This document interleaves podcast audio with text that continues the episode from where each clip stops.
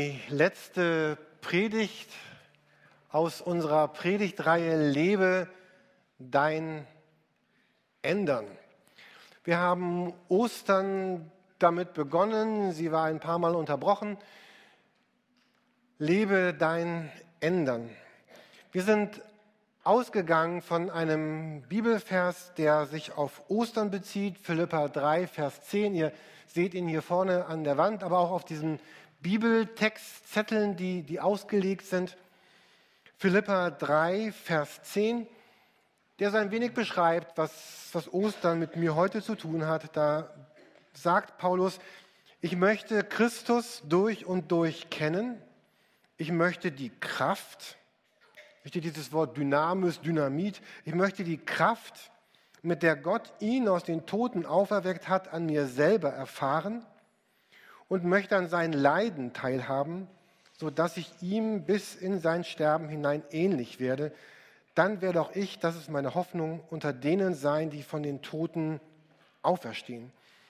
In diesem Text geht es ja darum, dass Paulus sagt, ich möchte diese Kraft, die auch Ostern gewirkt hat, ich möchte sie erfahren, damit ich Jesus ähnlicher werde. Wir könnten Christsein also beschreiben als eine eine Beziehung, als ein Leben mit Jesus, mit der Kraft, die Gott schenkt, damit sich unser Leben verändert.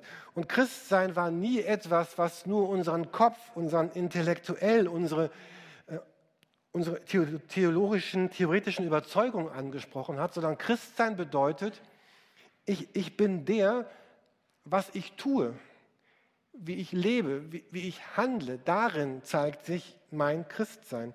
Christsein ist nicht zuerst ein Glaube der Überzeugungen und der Richtigkeiten, sondern Christsein ist ein Glaube des gelebten Lebens in dieser Kraft des Heiligen Geistes, die wir erfahren sollen und die unser Leben verändern soll, damit wir ihm ähnlich werden.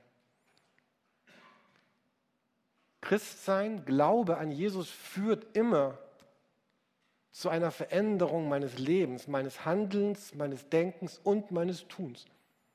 Und wenn es das nicht tut, ist es vielleicht auch irgendetwas, aber es ist kein Glaube an Jesus Christus. Und in dieser Predigtreihe haben wir uns fünf Kernthemen angesehen. Meine Beziehung zu Gott, meine Beziehung zu anderen. Wir haben uns mit dem Gedanken des Körpers beschäftigt wollten uns mit unserer Arbeit beschäftigen. Diese Predigt ist, ging irgendwie ein wenig unter in der letzten Zeit. Und heute geht es noch einmal um dieses Thema der Finanzen. Fünf Kernthemen des Lebens. Vielleicht kennt ihr auch diese Vorurteile, dass man sagt, in der Kirche, da reden sie immer nur über Geld. Das ist bedingt richtig. Heute Morgen ist es jedenfalls richtig. Die ganze Predigt geht immer und nur heute Morgen über Geld. Und ich erinnere mich an eine Predigt, die Klaus Ritter vor einigen Jahren hier gehalten hat zum Thema Geld. Danach hat ein Ehepaar diese Gemeinde verlassen, weil sie sagte, so kann wir, das wollen wir nicht hören. Ich hoffe, dass ihr bleibt.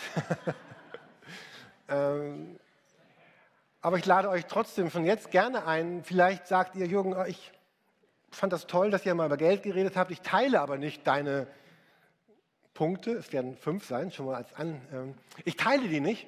Äh, lass uns drüber reden, lass uns drüber sprechen und ähm, oder lies selber nach, was die Bibel dir sagt und ähm, komm zu deinem Schluss, aber, aber komm zu einem Schluss, der von Christus äh, geprägt ist. Ich möchte euch einen Bibeltext vorlesen und weil der ein bisschen länger ist, findet ihr den auch auf den ausgelegten Blättern und Bögen. Ich lese den vor aus der Einheitsübersetzung. Ihr könnt auch gerne diese Bibeln benutzen, die hier ausliegen. Das ist Seite 879. Oder ihr schlagt in euren Bibeln nach 2. Korintherbrief, Kapitel 9, die Verse 6 bis 14. Zweiter Brief von Paulus an die Korinther, Kapitel 9, die Verse 6 bis 14. Interessant ist, ähm, also damals war ja Papyrus, also auf, oder Hauptschreibmaterial, es war etwas, etwas Kostbares. Man hat nicht Berge von Papier produziert wie wir heute. Und, und Paulus schreibt diesen Brief an die Korinther und er verwendet zwei ganze Kapitel, nämlich Kapitel 8 und 9, um wirklich nur über Geld und Finanzen zu schreiben. Ähm, ein Thema, was ihm und der Bibel wichtig ist. 2. Korinther 9 ab Vers 6. Denkt daran, wer kärglich sät, wird auch kärglich ernten. Wer reichlich sät, wird reichlich ernten. Jeder gebe, wie er es sich in seinem Herzen vorgenommen hat, nicht verdrossen und nicht unter Zwang, denn Gott liebt einen fröhlichen Geber. Und hier geht es jetzt ganz explizit um Geld in diesen beiden Kapiteln. In seiner Macht kann Gott alle Gaben über euch ausschütten, sodass euch alle Zeit in allem alles Nötige ausreichend zur Verfügung steht und ihr noch genug habt, um allen Gutes zu tun. Wie es in der Schrift heißt, reichlich gibt er den Armen, seine Gerechtigkeit hat Bestand für immer. Gott, der Samen gibt für die Aussaat und Brot zur Nahrung, wird auch euch das Saatgut geben und die Saat aufgehen lassen. Er wird die Früchte eurer Gerechtigkeit wachsen lassen. In allem werdet ihr reich genug sein, um selbstlos schenken zu können. Und wenn wir diese Gabe überbringen, und da geht es darum, dass Paulus das gesammelte Geld jetzt an die Gemeinde nach Jerusalem bringt, wird sie Dank an Gott hervorrufen. Denn euer Dienst und eure Opfergabe füllen nicht nur die leeren Hände der Heiligen, sondern werden weiterwirken als vielfältiger Dank an Gott. Vom Zeugnis eines solchen Dienstes bewegt werden sie, Gott dafür preisen, dass ihr euch gehorsam zum Evangelium Christi bekannt habt und dass ihr ihnen und allen selbstlos geholfen habt.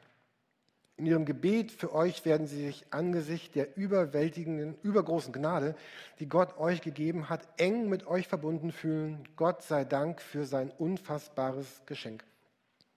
Hätte ich vorher sagen sollen, es geht hier darum, dass Paulus eine, eine Sammlung initiiert für die Gemeinde in Jerusalem, die aufgrund eigener Entscheidung und äußerlicher Umstände verarmt war und um ihr Überleben kämpfte. Und ich liebe diesen Text aus 2. Korinther 9, weil er ist voller Versprechungen und voller Ermutigungen und ich sage, ja, ich, ich möchte solch ein Leben leben. Und die Kernaussage ist für mich 2. Korinther 9, Vers 8. Ich möchte euch noch einmal diesen Vers vor Augen stellen. 2. Korinther 9, Vers 8. In seiner Macht kann Gott alle Gaben über euch ausschütten sodass euch alle Zeit in allem alles Nötige ausreichend zur Verfügung steht und ihr noch genug habt, um allen Gutes zu tun. Da hat Paulus irgendwie versucht, so oft es geht, das Wort alle in, in, in einen Satz reinzustopfen. Da ist viermal von alle, alle Gaben, allem, alles, allen. Also für mich ist das so ein bisschen wie Nadja eben dieses Geldspeicher-Ding da, wo er durch das Geld schwamm. Und ich kann mir wirklich auch nicht vorstellen, dass es angenehm sein sollte, durch, durch Geld zu schwimmen. Vielleicht kann man sich Pudding vorstellen, aber es, nee. also eigentlich, eigentlich Wasser ist schon ganz gut zum Schwimmen. Äh, aber Schwimmen im Geld ist ja auch so ein, ein, ein Synonym. Jedenfalls hier geht es um dieses voll, reich, da, alles da. Gott schüttet alle Gaben unter uns aus. Vielleicht kennen manche von euch diesen Bibelvers Jakobus 1, Vers 17. Jede gute Gabe und jedes vollkommene Geschenk kommt von oben herab, von dem Vater der Lichter, bei dem keine Veränderung ist, noch eines Wechsels Schatten. Und das bringt mich zu meinem ersten Kreis heute Morgen. Einkommen und Versorgung, mein Einkommen ist Gottes Geschenk. Gott sagt, ich benutze meine Macht im Himmel dafür, dass ihr Einkommen habt für euer Leben. Dass dieses Gute, was Gott gibt, das sind Geschenke, die er uns gibt in unser Leben hinein. Das geht ganz grundsätzlich los, dass wir leben können, dass wir Begabung haben, dass wir überhaupt die Möglichkeit haben zu arbeiten, dass wir körperliche Kraft haben, dass wir Dinge verdienen können, dass wir Dinge tun können, dass wir denken können, dass wir greifen können, dass unsere Zellen und unser Stoffwechsel funktioniert, und, und all das ist das, was Gott uns gibt, wodurch er uns in die Lage versetzt, versorgt zu sein. Gott kümmert sich darum, dass wir Auskommen haben, dass wir versorgt sind. Und nach diesem Vers heißt das, Danke zu sagen, heißt, ich nehme das ganz bewusst als ein Geschenk von Gott. Mein Einkommen oder Geld, was mir geschenkt wird oder Geld, was ich finde oder was mir zugegeben wird oder was ich verdienen kann, ist nicht selbstverständlich, sondern wenn du dieses Geld hast, dann du kannst es in die Hand nehmen und es, und Gott hinhalten und sagen, ja Gott, das ist wirklich das, was du mir gegeben hast.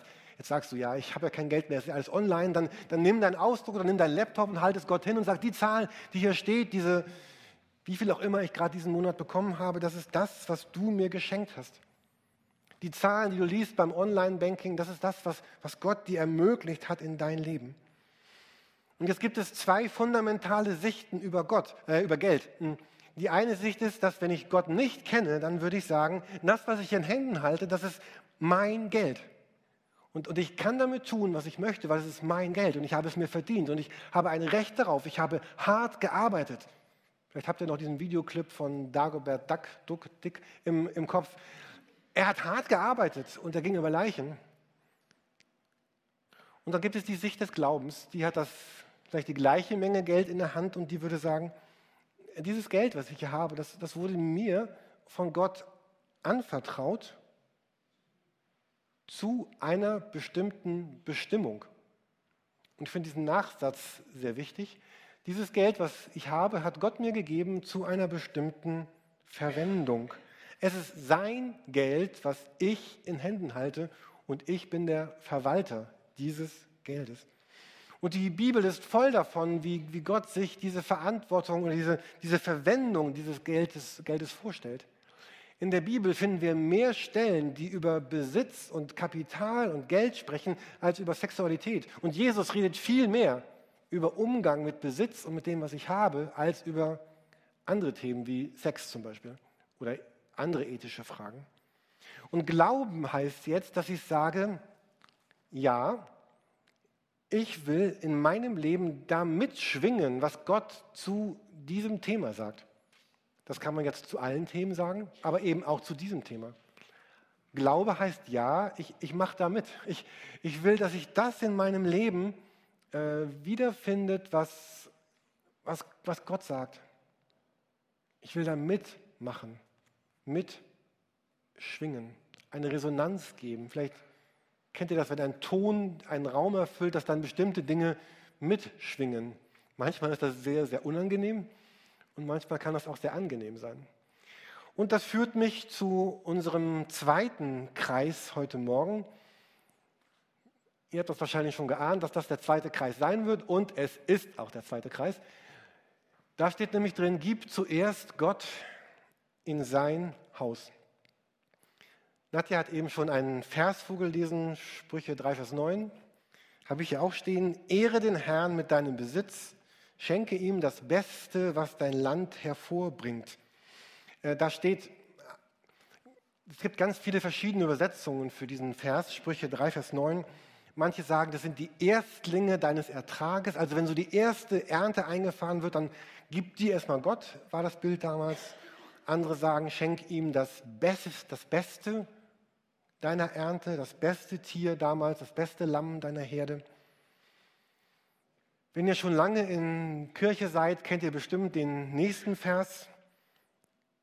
Malachi 3, Vers 10. Bringen den Zehnten ganz in das Vorratshaus, damit Speise in meinem Haus sei, und prüft mich doch dadurch, spricht der Herr des, der Herrscharen, ob ich nicht die Fenster des Himmels öffnen und euch Segen in überreicher Fülle herabschütten schütten werde. Gott sagt hier, bevor du irgendwas tust mit deinem Geld, mit deinem Besitz, mit deiner Kraft, mit deiner Zeit, aber jetzt kriegen wir ja aber Geld, nimm, nimm den zehnten Teil, mach zehn Häufchen und nimm ein Häufchen, sag, das ist das Häufchen, äh, was ich Gott zurückgeben möchte. Gib das in sein Haus, heißt das hier, in seine Gemeinde, in sein Reich. Und der Gedanke war immer auch im Alten Testament, wo dieser Vers steht, dass, dass dann in diesem Haus Gottes mit dem, was da reinkommt, etwas getan werden kann. Nämlich das, was nötig ist, damit dieses Haus Gottes, damit die Gemeinde, damit sein Reich funktioniert. Und es ist eben nicht nur ein Prinzip des Alten Testamentes. Ich habe das eben schon gesagt, Jesus redet viel mehr über Geld als über viele andere Themen.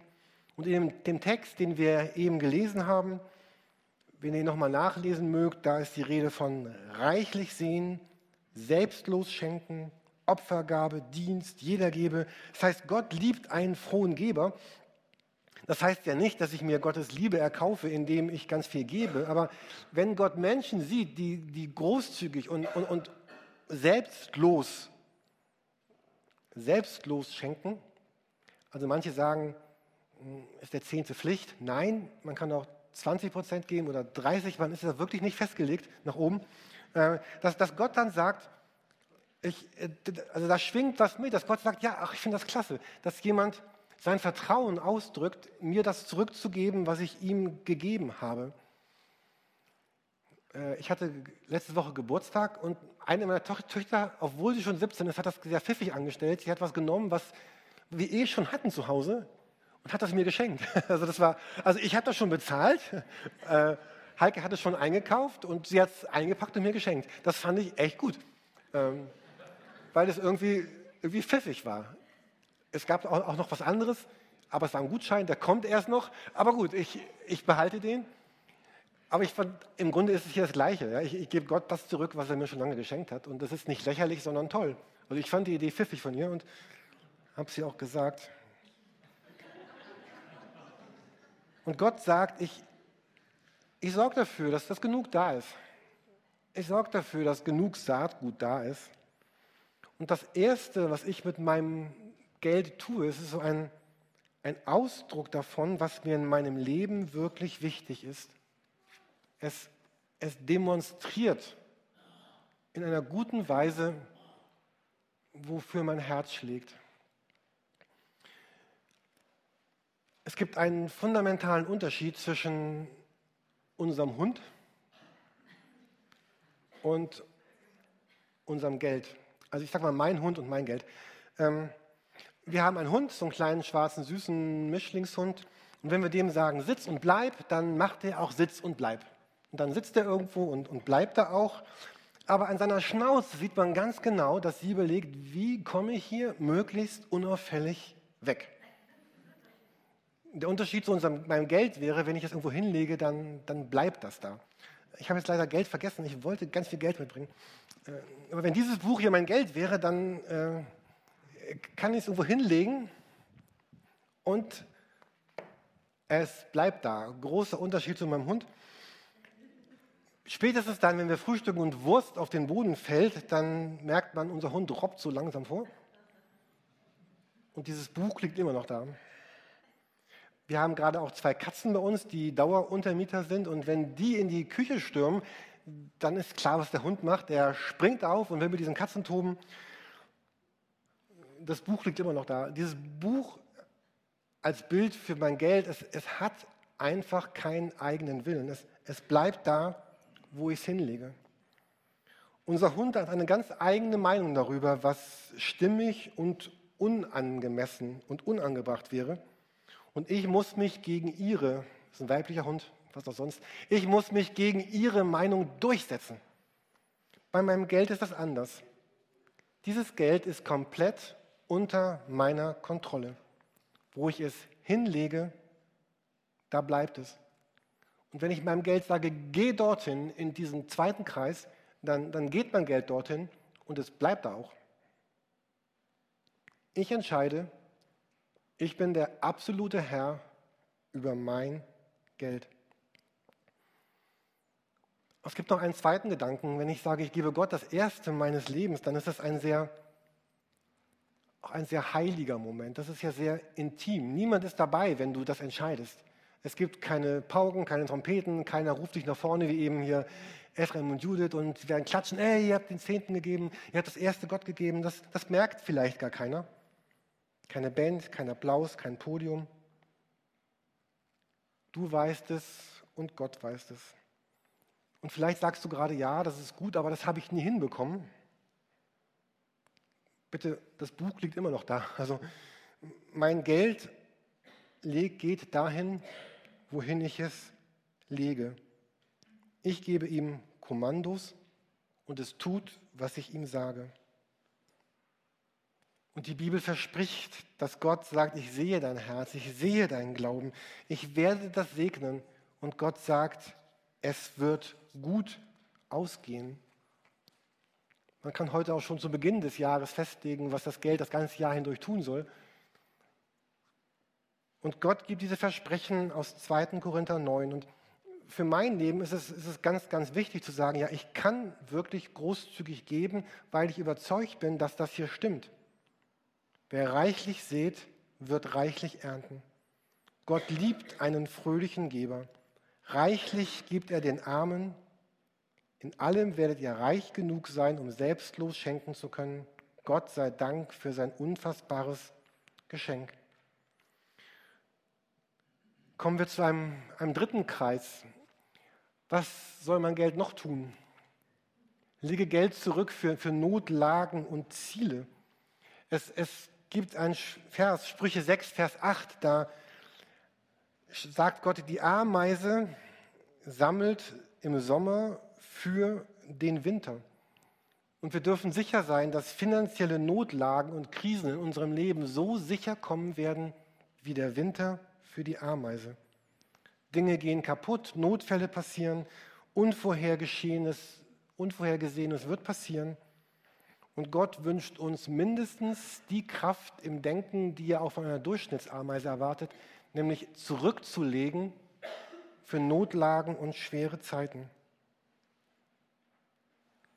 Vielleicht so ein paar ganz einfache Sätze, vielleicht mögt ihr sie. Hab Spaß und Energie, deinen Notfalltopf zu füllen. Starte Aktionen, um deine Schulden loszuwerden. Mache normalerweise keine Schulden für Konsumgüter. Sprüche 22, Vers 7 sagt Gott, wer borgt, ist Knecht des Gläubigers. Und manchmal halten uns unsere Schulden gefangen Sie bestimmen uns und sie klammern sich an uns. Im Personenkurs, den wir gerade bearbeitet haben, war eine Frage, die mich sehr berührt hat. Da war eine Frage bei Finanzen, kann ich meine Rechnungen noch bezahlen, wenn ich die nächsten Monate einmal kein Gehalt und kein Geld bekomme? Habe ich diesen Notfall, Rücklagen, Sack irgendwo? Und vielleicht sagst du aber, ja, aber meine, meine Lebensausgaben für mein alltägliches Leben, die, die essen alle meine Ersparnisse auf. Da ist gar nichts übrig für den zweiten und dritten Kreis, was uns automatisch zum vierten Kreis bringt, der sagt, gestalte das Leben passend, und zwar passend zu deinen Einkünften. Ich finde, das Leben in Deutschland ist, ist sehr, sehr teuer. Mieten, Transportkasten, HVV, Auto, Essen, Ausbildung der Kinder. Unser Geld fließt sofort und wir haben darauf auch wenig Einfluss. Aber wir haben Einfluss darauf, welche Art von Kleidung ich mir kaufe, in welche Restaurants ich gehe, welches Auto ich fahre wo und wie ich wohne, was ich ausgebe für meinen Urlaub, wie aufwendig ich meine Freizeit gestalte, wie teuer mein Hobby ist und was die Getränke kosten, die ich so trinke. Und ich bin überzeugt davon, dass Gott möchte, dass wir so im Uhrzeigersinn, so durch dieses, wenn es ein Tisch wäre, dass wir bei eins starten, von zwei zu drei und dann zu vier gehen und sagen, was habe ich denn zum Leben übrig, um mein Leben zu gestalten, wenn ich die anderen beiden Kreise durch habe? Kennt ihr das, dass, dass Kinder es lieben, ihren Eltern zu erzählen, oh, das habe ich alles gemacht, das habe ich geschafft. Und sagt Papa, ja, mach mal weiter, das ist toll. Was wäre dann, wenn wir irgendwann unseren Papa im Himmel sehen und sagen müssten, oh Gott, ich, ich möchte gar nicht unbedingt so gern, dass du dir anguckst, äh, was ich mit meinem Geld gemacht habe.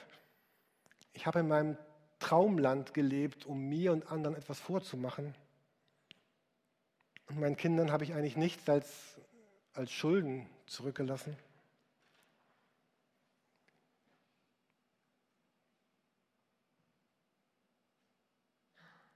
Wie wäre das, wenn wir einfach nichts darauf geben würden, was andere über uns sagen? Dass wir so ein großes Stoppschild aufstellen, wenn wir sagen, wenn wir uns vergleichen wollen in unserem Lebensstandard mit anderen. Kennt ihr das, dass man eigentlich ganz glücklich ist, bis man das Auto eines anderen sieht oder das Haus eines anderen oder die technische Einrichtung eines anderen?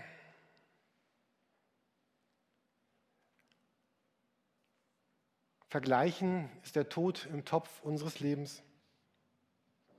Jesus hat uns befreit und nicht dafür, dass wir uns neu in finanzielle Schulden oder andere Abhängigkeiten stürzen.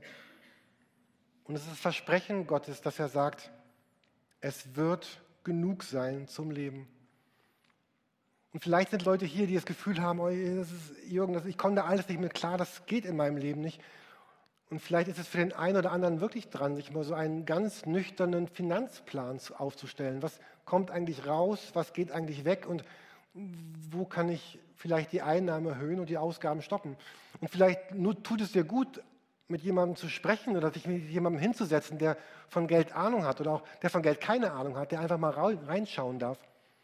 Ich habe eine Predigt von einem Pastor gehört, der auch zu Willow Creek passt, weil ihr das gerade so schön erwähnt habt. Äh, eine Predigt von Bill Hybels gehört und der hat auch gesagt, dass er sich jemanden gesucht hat, dem er eine Zeit lang seines Lebens einmal die Woche Rechenschaft über seine Finanzen gegeben hat. Das fand ich, also nicht, dass er es nötig gehabt hätte, aber er wollte, dass jemand das Recht hat, auf sein Leben und, und auch auf seine Finanzen zu gucken. Das fand ich sehr berührend, sehr mutig und auch sehr ehrlich. Und vielleicht heißt auch diese Predigt für manchen von euch heute Morgen zu sagen, okay, ich reduziere einfach mal meine Art zu leben ich kaufe mir ein günstigeres Auto, ich leiste mir schlichtere Urlaube, ich suche mir ein Hobby, was weniger Geld kostet. Und ja, es wird wehtun und ja, es wird gut sein. Wir kommen zum letzten Preis, Kreis, Preis, Kreis. Und dann sei frei, weiter Gutes damit zu tun. Sei frei, weiter Gutes mit deinem Geld zu tun, wenn du durch die ganzen Kreise durch bist. Wir hatten das Thema schon im Seniorenkreis am, am Donnerstag und ich sagte ich brauche ein bisschen Input für die Predigt am Sonntag und wir haben so eine Flipchart äh, vollgeschrieben, also ich habe sie geschrieben. Das nächste Blatt. Ähm, ich kann das selber kaum noch lesen. Ich hoffe, die Senioren konnten das lesen. Jedenfalls, wir haben darüber gesprochen, warum ist es eigentlich so, so gut, wenn ich sage, ich will frei sein, weiter Gutes mit meinen Mitteln zu tun. Und wir haben gesagt, es ist gut, weil diese Mittel irgendwo gebraucht werden. Es ändert Not und Umstände im Leben von Menschen. Andere werden Gott danken, deswegen, weil sie erfahren haben, da hat jemand etwas Gutes getan. Gott gibt mir viel, damit ich viel geben kann. Ein nächster Gedanke war, dass wenn, wenn wir geben, bewirkt es, das sagt Paulus in dem Text, dass, dass andere dankbar beten und, und anfangen neu zu glauben. Und es schafft eine Verbundenheit. Ich weiß plötzlich, ich bin Teil von etwas Größerem, weil ich mein, in Klammern Gottes Geld gegeben habe für etwas Größeres. Ich bin Teil davon. Ich bin, ich bin verbunden davon, damit. Es berührt mich und es berührt andere. Ich komme zum Schluss der Predigt. Ich möchte euch noch einmal diese fünf Kreise zeigen. Ich möchte mich und, und euch einladen, in, in diesen Kreislauf einzusteigen. Und der Gedanke wäre hier also im Uhrzeigersinn, in diesen Kreislauf einzusteigen. Zu sagen, ja, was ich habe, ist Gottes Geschenk. Und ich will großzügig zuerst Gott geben in sein Haus. Ich will zurücklegen für Notlagen. Ich will danach mein Leben mit all dem, was es mich kostet, passend gestalten. Und wenn dann noch was über ist, wirklich frei sein, weiter Gutes mit meinem Geld zu tun und so die, die Welt zu verändern. Dieses Buch, was ein Synonym für mein Geld sein soll, liegt immer noch da vorne. Es war zwischenzeitlich weder auf Klo, noch war es die Nase putzen, noch war es weg. Es ist da, es ist da geblieben. Dort, ich meinte nicht dich persönlich, aber ich hatte gerade gesehen, zwei waren raus und wieder rein und ich dachte, das passt ganz gut. Ähm, es liegt immer noch da und es, es drückt einfach aus, diese, diese Autorität, diese Macht, die Gott mir über meinen Besitz und mein Geld gegeben hat. Und er sagt, komm, steig doch ein in diesen Kreis, mach doch mit. Und ich möchte enden mit einem Satz, den wir auch in unserem Glaubenskurs gelesen hatten in der letzten Woche. Und ich finde diese Formulierung hier so schön, weil sie das nochmal mal umdreht. Ähm, vielleicht kennt ihr auch dieses Denken, ja, wie viel von meinem muss ich denn weggeben, was darf ich behalten, was, was muss, was soll, was... Oh. Und, und dieser Satz, finde ich, der, der dreht das vollkommen um. Und er sagt, wie kann ich mit meinen Finanzen an den Punkt kommen, dass ich nicht nur schuldenfrei bin, sondern göttliche Ideen mit meinen Finanzen ermöglichen kann. Wie kann ich mit meinen Finanzen an den Punkt kommen, dass ich nicht nur schuldenfrei bin, sondern göttliche Ideen mit meinen Finanzen ermöglichen kann. Ich weiß nicht, welche Erfahrungen ihr mit Geld in eurem Leben gemacht habt. Vielleicht waren das sehr schöne Erfahrungen, vielleicht auch sehr schmerzhafte Erfahrungen. Wir persönlich haben das, das eigentlich immer so erlebt, dass wir gerne viel gegeben haben und manchmal fiel das auch schwer, aber oft viel und anderes zurückbekommen haben und immer dieses Wissen hatten, das ist gut, es ist richtig und ich bin Teil von etwas Größerem als ich selbst. Ein guter Umgang mit Finanzen ist also gut für mich selber, es tut meinem Herzen gut, meiner Seele gut, es tut meinem Leben gut, es befreit mich und es ist gut für Gottes Wirken und Gottes Ideen auf dieser Welt. Und ich, ich liebe diese Formulierung, sondern göttliche Ideen mit meinen Finanzen ermöglichen kann. Und stellt euch vor, was wir alles ermöglichen könnten in dieser Gemeinde, in dieser Stadt, beim Kinderhilfswerk, weltweit, in der Christenheit. Wenn Christen neu sagen würden, ja, das, mein Geld ist Gottes Geld und ich gebe es ihm zurück und ich schmeiße es hinein, damit ganz viel Gutes geschehen kann was Auswirkungen hat für diese Welt und für die Ewigkeit.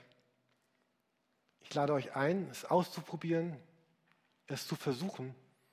Und vielleicht macht ihr einfach mal, ihr könnt ja sagen, ich nehme mal ein halbes Jahr und lebe mal anders nach diesen fünf Kreisen, wenn du es vielleicht noch gar nicht getan hast, um zu gucken, wie es dir einfach geht nach diesem halben Jahr. Und Gott sagt, ich, ich werde das segnen und ich werde das bestätigen. Gott segne euch darin. Amen.